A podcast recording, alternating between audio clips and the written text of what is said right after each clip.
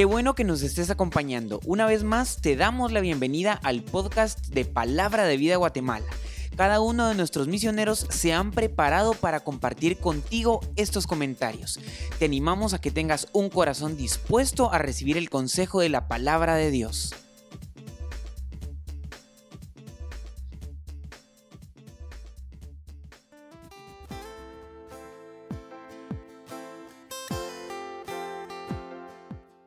Bienvenidos un día más, soy Ferdi Barrios y para mí es de mucha bendición poder compartir contigo el podcast de la hora silenciosa de Palabra de Vida Guatemala.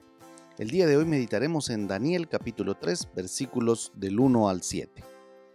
Inicia el pasaje diciendo, el rey Nabucodonosor hizo una estatua de oro.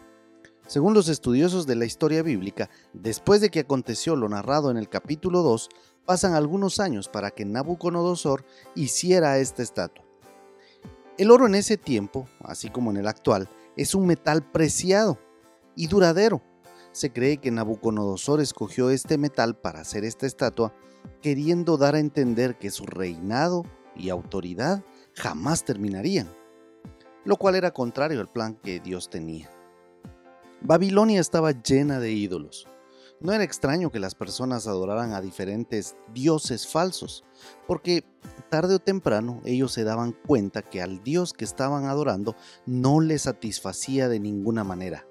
Entonces iban en busca de otro.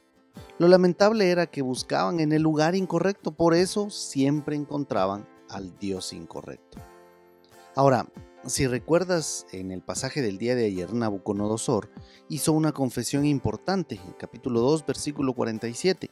El Dios vuestro es Dios de dioses y Señor de los reyes, y el que revela los misterios. Eso fue lo que con su propia boca Nabucodonosor dijo. Y unos años después ha perdido aquellos sentimientos. Y es que suele pasar, se suele perder o olvidar aquel primer amor, como dice Apocalipsis 2.4. Sin duda alguna, en este rey pesó mucho el deseo de recibir la honra, el de sentirse alabado, respetado, amado por sus súbditos, que olvidó que el único digno de recibir todo el honor es Dios. Y es que en nuestra vida pueden venir muchos pensamientos de poder lograr las cosas por nuestros propios méritos, Quizás nos está yendo muy bien en nuestro trabajo o desempeñamos nuestra profesión de una manera exitosa que se nos puede olvidar quién es el autor de nuestra inteligencia. Y entonces caemos en el mismo error que cayó Nabucodonosor. Querer competir con Dios. Sabes, querido amigo, la línea de la vanidad es tan delgada que es muy fácil sobrepasarla. Y como era de esperarse, el deseo de ser adorado llegó tan lejos que el mismo rey manda traer a todas las principales personalidades que vengan y sean partícipes de la dedicación de esta imagen. Él esperaba saber quiénes le mostraban lealtad, pero esa invitación a venir a mostrar lealtad iba acompañada de una poderosa amenaza.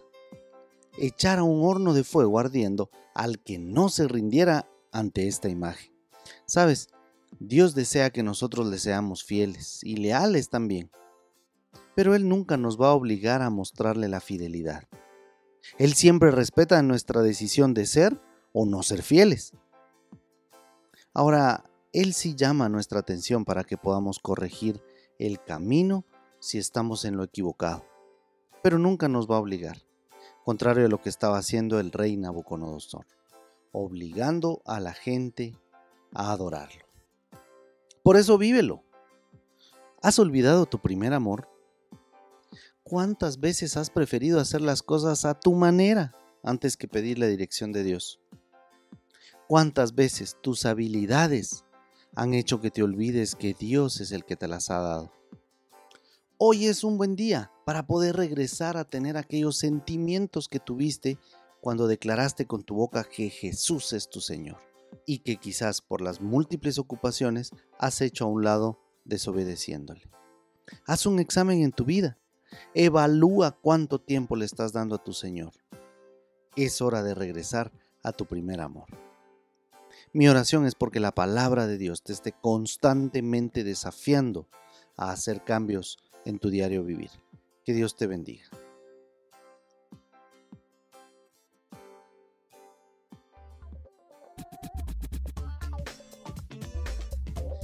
Tú puedes ser parte del crecimiento espiritual de tus amigos compartiendo este podcast con ellos. Síguenos en nuestras redes sociales para recibir más recursos como este. Nos encontramos nuevamente el día de mañana.